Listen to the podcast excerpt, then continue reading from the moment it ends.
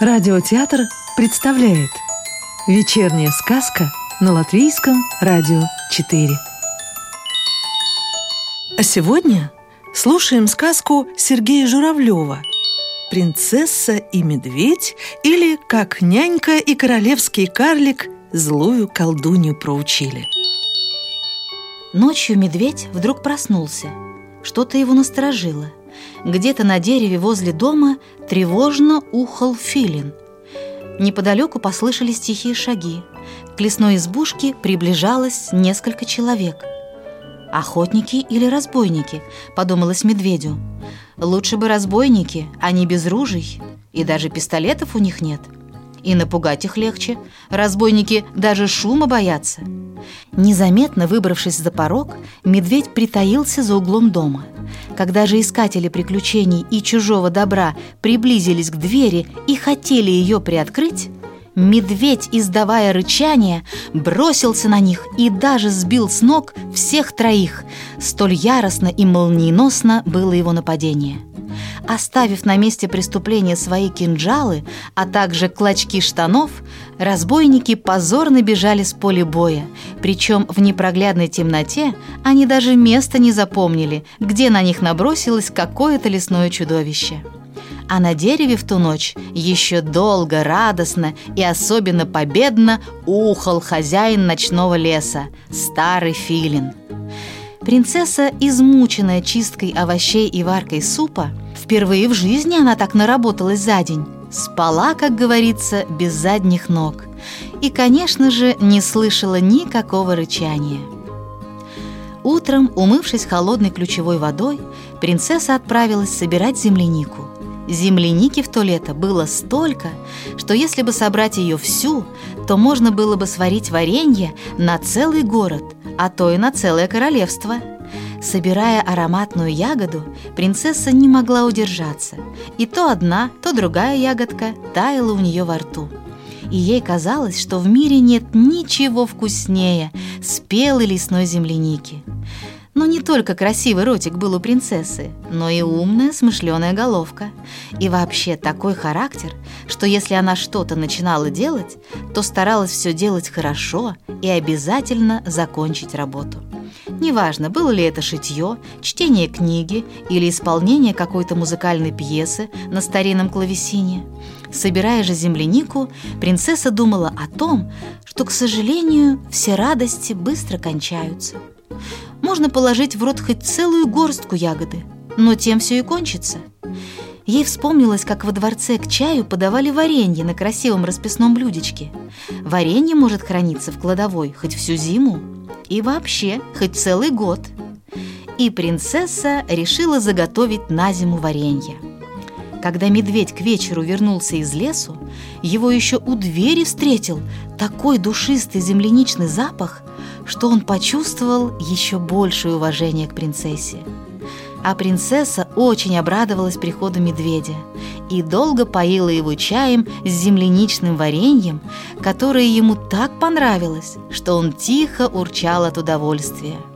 И урчание это очень напоминало мурлыканье домашнего кота – которого гладят по шорстке. «Жаль только, что ты такой молчун», — говорила медведю принцесса.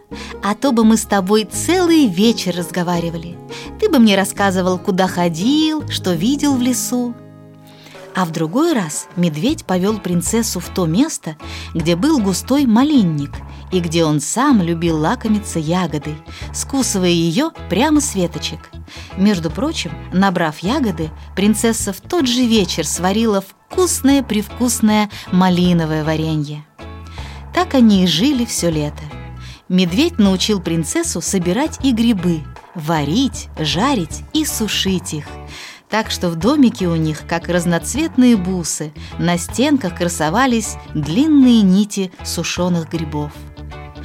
Жаль только, что все хорошее быстро кончается. Незаметно пролетели солнечные летние деньки. И также незаметно прошла осень. Ветер принялся раскачивать лиственные и хвойные деревья, стряхивать на земь желтые, бурые и красные листья, а потом пошел и снежок. Его хлопья падали на крышу домика, на маленькие елочки, белым пушистым полотном застилали туманную даль. Но принцессе и тем более медведю зима была не страшна. Лесные козы дали свои шерсти, и принцесса связала себе прекрасные шерстяные чулки и теплую одежду, даже зимнюю шапочку. Еще осенью медведь попросил своих друзей-бобров наготовить дров, и они успешно справились с этой работой. Бобры подгрызли и повалили столько молодых осинок и березок, что полешек хватило на всю зиму. И все они были такой толщины, что и топор не понадобился – Принцессе только оставалось, что следить за очагом и подкладывать дровишки. Белки наносили принцессе орехов, а она любила угощать их своим печеньем. Пчелы дали меда, а зайцы натаскали из королевского огорода капусты, картофеля и морковки. Правда, когда наступили сильные морозы, под толстой коркой льда оказался дававший принцессе воду лесной родник – но она набирала снега в котелок и, ставя его на печку, получала талую воду. Некоторые знающие люди считают, что талая вода особенно полезна. Эту живую воду дают пить больным, когда весной тает снег. Но что же все это время происходило в королевском замке, который захватила злая колдунья? А в замке все пошло своим чередом – Колдунья надела на голову золотую королевскую корону, повертелась в ней перед зеркалом, но ее собственное отражение настолько ей не понравилось, что она от злости тьфу, плюнула в зеркало, а потом своей клюкой бац расколотила вредное стекло. «Вот будешь знать, как меня передразнивать!» — закричала колдунья и поспешила дальше осматривать свои новые владения. Слуги, правда, пытались роптать, но они так привыкли служить и прислуживать в замке, что их ропот был совсем невнятным, как слабый лесной шумок. Колдунье понадобилось лишь слегка прикрикнуть на них «Всех в мышей превращу!» и замахнуться суковатой клюкой, как они тотчас снова стали безропотными и послушными. Старую няньку принца распорядительница колдунья назначила своей ключницей, сказав ей при этом «Замок находится в дремучем лесу, а я хозяйка этого леса. Значит, я хозяйка и этого замка. Королева умерла, и значит, я законная королева». Колдунья приказала няньке следить за слугами, требовать от них полного повиновения, а также, не ведая жалости, расправляться с теми из них, кто плохо сделает свою работу или посмеет прикословить. «Бей их палкой!» – поучала колдунья свою ключницу. «И никого не жалей! Надо чаще их бить лентяев, чтобы голову поднять не смели!» И старайся подслушать, о чем они говорят. Если будут говорить про меня разные гадости, приди ко мне и все расскажи. Я люблю доносчиков. За каждый донос ты получишь награду. Я не пожалею ни орденов, ни золотых монет. Но еще хуже пришлось королевскому карлику. Колдунья решила назначить его главным шпионом.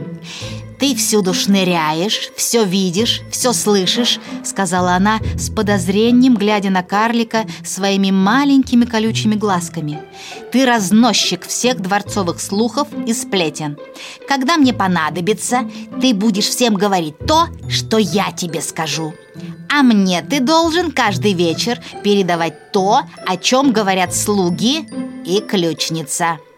Я уверена, что из тебя выйдет отличный профессиональный доносчик. Карлику она также посулила награду и даже отпуск в тридевятое царство, в тридесятое государство, где на острове Атоле с мелким золотистым песком растут высокие пальмы с кокосовыми орехами, а в диких зарослях полно крупных и сладких-присладких бананов.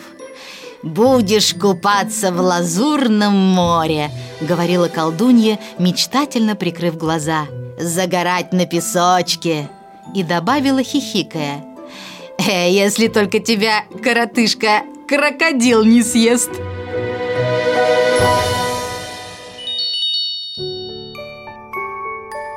Сказку читала актриса Ольга Никулина. Продолжение сказки слушайте завтра вечером.